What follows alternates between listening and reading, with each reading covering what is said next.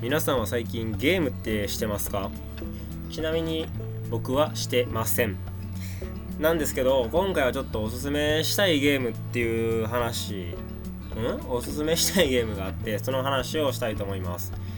でこれ題名にもあるんですけど選択肢ゲーっていう風に書いててあのどういうゲームって思われる方がいるかもしれません。ゲーム僕は昔やとモンスターハンターとかそういうアクションであったりとか何ていうんですかねロープレ系とか最近やと FPS っていうんですかねあの一人称視点であの銃で撃ったりみたいなが流行ってると思います。で今回あの話したいこれは僕が勝手に呼んでる選択肢ゲー昔で言うギャルゲーとかになるんですかねあの選択肢を選んでいってそれによって未来が変わっていくみたいな感じのゲームです。ギャルゲーやったら多分あのこの女の子の好感度が上がる下がるみたいな感じですね。で今回は2つ。1つが428渋谷って僕は呼んでます。封鎖された渋谷でっていうゲーム。ともう1個は最近のゲームでデトロイト・ビカム・ヒューマンっていうゲームの2つを話したいと思います。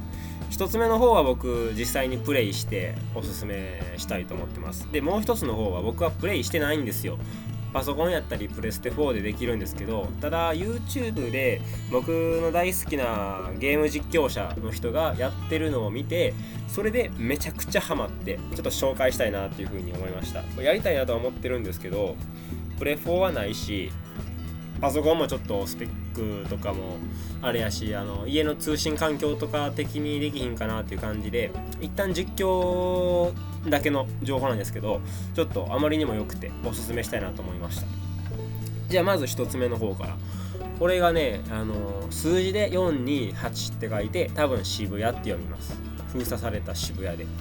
これがえっと僕は家の Wii でやりましたね。あとは PSP と PSP やないかな？PS3 とかあとスマホでもあったかも。しれないです。あちょっと待ってください。すいません。ずっとお茶を沸かしてました。でえっ、と基本的にこれサウンドノベルっていうジャンルで呼ばれてましてあの動画とかは基本ないんですよ。ゲームなんですけども。あの選択肢を選ぶ画面とかあのシーンの画面っていうのは基本画像でちょっとこうコマ送り的な感じでなって基本その操作あの十字キーで動かしてまるで攻撃してとかも全然なくて、まあ、ムービーはムービーで別であったりはあるんですけど基本的には画面画像とかが多いですね。でただサウンドノベルっていうだけはあって音楽はすごい凝ってるんですよね。サウンドトラックがあの2枚組であるぐらい。でそれ僕あの持ってます持ってました。買ってあの売ったんですけどその音楽とかはすごい緊張がある時とかやったらもうすごい緊張感のある感じだしのんびりした時やったらのんびりした音楽っていう風に結構音楽にあのフューチャーしたゲームになってますね。でまあ基本的にはさっき言ったみたいな感じで選択肢を選んでストーリーが変わっていくんですけどあの渋谷とデトロイトの大きな差はこの渋谷の方はあの基本的に選んでいくとバッドエンドに当たるんですよ。誰かが死んでああでそもそもの話っていうのがあのストーリーと登場人物の話をすると選択肢を選んでいく登場人物は全部で5人います。で5人を別々で操作していきます。でストーリーは誘拐事件が起きるんですよ。で身代金を渡せっていうので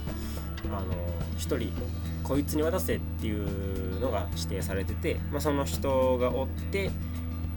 あの持ってるんですよ。身代金うん千万みたいなの。でそれを警察が取り囲んでてそのうちの1人を自分で操作できます。っていうのが1人。でもう1人がこれ渋谷を舞台にしててあの渋谷の,、まあ、じあのチーマーっていうんですかね。あの地元大好きヤンキーみたいながいて、まあ、それを操作するのが2人。で3人目にあのライター。フリフリーかな？忘れましたけどフリーライターやった気がするな。その雑誌を書くライターっていうのも操作します。で4人目にウイルス研究者っ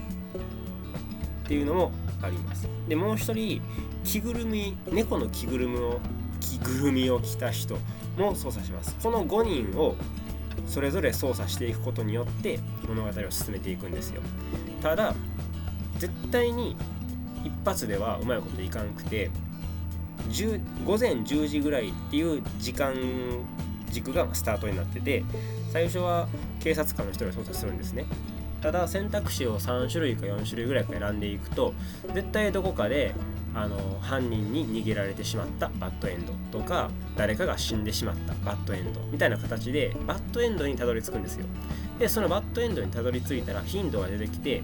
10時半の選択で別の選択肢を選んでいたらことは変わったかもしれない。っていうのが出てきて時間軸を戻して選択肢をやり直すっていうのがこの渋谷のゲームのスタイルになってます。で後で話すデトロイトっていうのは戻れません。選んだらあのその後のストーリーが全部変わっていく。だからあの受系列的にストーリーが広がっていってストーリーが無限ではないんですけど選択肢を選ぶことによって結末が変わります。ただ渋谷は結末っていうのは一応一つがあってそこにどういう風にしてたどり着くかみたいなのを模索するゲームになるんでちょっとバッドエンド集めみたいなのもありますね。このパターンのバッドエンド。例えば爆発して死んでもうた。バッドエンドパターン1みたいな感じ。でいろんなバッドエンドがあってそれを回収して回収してというか時系列戻って正しく進めれる方を選んで進めていってっていうのがこの渋谷っていうゲームになります。でこれの面白いのが最初10時に始まった時にはその警察官と地元のチーマーしか選べないんですけど11時か12時ぐらいの時間軸から5人が操作できるんですよ。でそのどこかであの To be continued っていう風になると一応次のステージ多分1時間ごとで区切られてて全員がその To be continued になれば次のステージへ進めるって感じなんですけどもどっかでやっぱ止まっちゃうんですよね。例えば警察官をどっかで動かしていても一旦ストップみたいになって他の4人とかを動かしていってヒントをもらえへんとその人が動けへんみたいな。ただ他のところで別の選択肢を選んじゃうとそこにたどり着けへんから時間軸戻して例えばその警官が動けるようになるように別の登場人物を動かすみたいな形で最初全然バラバラやった5人っていうのがやっぱ最終的にはどこかで絡み合ってそのそれぞれが絡み合って物語が一つ動いていくっていうのがこのゲームのすごい面白い醍醐味だと思うんですよね。それにだんだん気づいていってあここでこう起こした行動がこの時間軸のこいつに影響するんやみたいなのを考えながらあのプレイができてだから時間軸の操作とプレイヤーの操作っていう2つを軸として操作ができるんですよね。なんでその人のあの将来とかだけじゃなくて他の人のことも考えつつこの時間でこれを選んでっていうのをうまい具合にバッドエンドっていうのを当たりながら時間を戻して探っていくっていうようなゲームになります。でこれがねまあすごい面白くて初めてこういったゲームに出会ったのが僕が浪人した時ぐらいですかね。高校終わってでそのゲームをやってこういうゲームってあるんやっていうのに初めて出会って感動したゲーム。これが渋谷っていうゲームになります。あんま有名じゃないゲームかなと思ってて実況とかもやってる人全然見かけんくて一回ニコニコ動画に実況上げてた人がちょっと権利がなんかの問題で途中でやめちゃったみたいなのがあったんで上げれないゲームなのかもしれません。っていうのがあるんで是非あの Wii とかプレス3とかでやってみようっていう人はやってみてください。多分安く買えると思います。これ渋谷。封鎖された渋谷でっていうゲームでした。で2つ目。えっと次がデトロイト・ビカム・ヒューマンっていうゲームでこれ新しいゲームですごい有名だと思います。実況してる人もおるし前あの中古ゲームショップで見ても上位、えー、人気10位ぐらいみたいな感じで入ってました。これも主人公の行動を、えー選択して選んでいってやっていくゲームなんですけど、あのーさっき話したようにこれはバッドエンドとかはなくて選んだ選択肢によって普通に未来が変わっていきます。なのでなんかオープンオープンアクションゲームみたいな形で言われてるらしいです。でざっくりとしたストーリーを言うとこれ未来の話なんですよね。2038年。で Android 人型ロボットですね。Android が普及してていろんな家庭にその 家事であったりとか育児とかをサポートしたりとか景観とかもいろんな仕事を代わりにやってくれるんですね。っていうすごい便利な未来になってるんやけども Android にやっぱ職を奪われてしまった人。だから今言うあの2045年みたいな感じで AI とかに仕事が奪われるみたいな形で仕事が奪われてしまった人はやっぱり Android の排斥運動とかをしてるんですね。っていうのもある。っていう状態であの一個事件が起きて Android が持ち主飼い飼い主と言いますか。ご主人を殺すっていう事件が起きるんですよ。でそっからその Android のバグなんかみたいな形でそれを Android の変異体って呼ぶようになるんですよ。でその変異体がそのちらほら出てくるんですね。でこの変異体っていうのは Android が自我を持つことによって起きてるんじゃないかっていう風になって Android ってもともとあの飼い主飼い主って言いますかね持ち主ですかねの言うことを聞くロボットなんですよ。普通に言えば。例えば、まあ、1階の部屋の片付けしろとかあの子供の世話をしろとかこの仕事を行え警官やったら操作をしろみたいな形で言われたことをただこなすだけ。で感情は持たないっていうんですけども Android が感情を持ち始めてるんじゃないかっていったのがこのゲームの大きな趣旨となっています。でまあそのこのゲームの中でもですし多分現実の僕たちが生きている世界とかのメッセージでもあるかなと思うんですけどそのアンドロイド人型ロボットっていうのはただの機械なのかそれとも意思を持つ新しい生命体なのかみたいな大きいメッセージがある中でゲームとして選択肢を選んで変えていくっていったゲームになってます。これがすごい壮大で最初はもう普通にこなしていくだけなんですよ。あの操作をしていく。でこれはあの操作するのは3人ですね。で3人の名前がえっとね1人がコナーって言って警官のロボあのサポートをするアンドロイドです。でもう1人はカーラって言ってあの家事とか育児とかそういったことをする女性のロボットです。でもう1人がマーカスっていうあのまあ家事みたいな感じなんですけど羊みたいな感じであの介護とか家事とかをこなす形のアンドロイドですね。でその3人をそれぞれ操作していって動かすんですけどあのさっきみたいにもともとは大きい目標っていうのはないんですよ。あの身代金のその誘拐事件を助けるみたいな。はないんですけど、まあ、最初コナーその警官のアンドロイドを操作してあの変異体やったアンドロイドの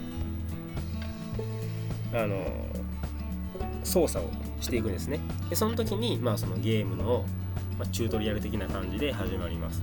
でめっちゃ画面綺麗で、まあ、これは実況者のプレイを見てるだけなんですけども。でもすごい自由な感じでプレイもできて渋谷と違ってもちろん自分でも動かせるしちょっとしたアクションみたいなのもあるんですよ。で自分で動くし自分で物を調べたりする。ただその一個一個のところでどうするか。ここで例えば人を撃つ撃たないとかあの話の内容とかも選択で選んでいく。でそのパートナーとかいろんな登場人物とかの好感度とかも変わっていってその好感度が変わることによって未来もどんどん変わっていく。みたいな感じになってます。でコナーは警官であの操作をしていって自分のその警部補みたいなんとタッグを組むんですけど、まあ、その人といろんな事件を解決していくっていうのがメインになってます。でカーラっていうのは女性のアンドロイドでこれはちょっと DV 気質のある持ち主の家にもらわれるんですけどそこに娘がいてでそこから逃げ出してその娘とアンドロイドのカーラであの2人でこう逃げて生き延びていく。といったところを主な目的としていろんな選択したり行動していく。っていったのがカーラになります。でこのマーカスこれが結構重要な人物になっててもともとはあのちょっと体が不自由になってしまったすごい画家のあの補佐ロボットとしているんですけどそのロボあの画家の補佐をしている時にいろいろあってこのマーガスは一旦破棄されてしまうんですよね。でそのアンドロイド破棄工場っていうところから、まあ、命まあ命からがらと言いますかそこからこう抜け出してあの抜け出す時にこういっぱい周りにいるんですよ。壊れたアンドロイド捨てられたアンドロイドが。でそこでそのアンドロイドの聖地みたいなのがあってそこに行けっていう風に言われてそこに行くんですよ。そしたらそのアンドロイドいろんなアンドロイドがそこにいてそれをなんかまとめ上げて間に対してアンドロイドもこういう風に思っているんだぞみたいな、まあ、人間側からすると反乱軍みたいなものがあってそれの指導者になっていくアンドロイドがマーカスっていう風になります。でこれも先ほどの渋谷と一緒で最初は3人はすごいバラバラで全く関わりなく操作をしていくんですけど話が進んでいくとそれぞれが絡み合うようになって最終的にはこの一つの大きな課題 Android の変異体っていうのをどうするのか。人間サイドから見た時に Android っていうのをあの氾濫している機械として捉えるのかそれとも新しい自我を持った生命体として共存していくのかみたいなところはそのプレイヤー側の選択によって全部変えれるんですよだから人間とアンドロイドがめちゃくちゃ対立して戦争みたいになるっていう結末も選べるしあのアンドロイド側が人間側にこう歩み寄ろうとして人間もアンドロイドに歩み寄ろうとするといったその平和的な解決っていうのもあるんですよね。それも僕はゲームあのやってないんで実況者さんの選択っていうのを見てて面白いなと思っただけなんですけどそれも自分の選択で暴力的な行動に行けたりとかも全部選べてそれによっていろんな未来が待ってるんですよね。登場人物が死ぬっていう話もあってでそれは死んだらそこでもちろんあのバッドエンドで終わるんじゃなくて死んでそこからストーリーが進んでいくんですよね。でまあ最終的にどういう風になるのかはもう本当に何何十パターンとかあるんじゃないですかね。といったゲームがこの「デトロイト」っていうゲームでこれねすごいやってみたいんですよね。久々に実況を見てやりたいなって思いました。で僕が見てる実況者があのキヨっていう有名な YouTuber さんなんですけどもぜひ見てほしいですね。僕いろんな人におすすめおすすめもともとされて友達に。で最初見た時はまあなんか画面画像が綺麗なゲームやなぐらいにしか思ってなかったんですけど友達に勧められて見たらめちゃくちゃ面白くてめちゃくちゃ感動もするんですよね。あのちょっとそういうメッセージメッセージ性があると言いますか人間とアンドロイドがこう手を取り合って生きていくのかみたいなところもあって、まあ、選択肢によればこう歩み寄ってあの助け合って生きていくみたいなところもあるんでそういう描写もあってすごい感動もできる話になってます。なのでぜひまずはゲーム実況興味がある人は見てみてください。でプレステ4持ってる人は買ってやってみてください。僕もやりたいぐらいなんで。といった形でね、えー、デトロイト・ビカム・ヒューマンというゲームの紹介でした。今回はこんな感じで渋谷とデトロイト・ビカム・ヒューマンっていうあの選択肢ゲーの紹介をさせてもらいました。あんまりこういうゲームをねやったことないっていう人もいるかなと思うんで興味がある人は是非やってみてください。でまあ1つ目のステップとしてゲーム実況とかを見てみるのもおすすめなので是非見てみてください。じゃあこれで今回終わります。ありがとうございます。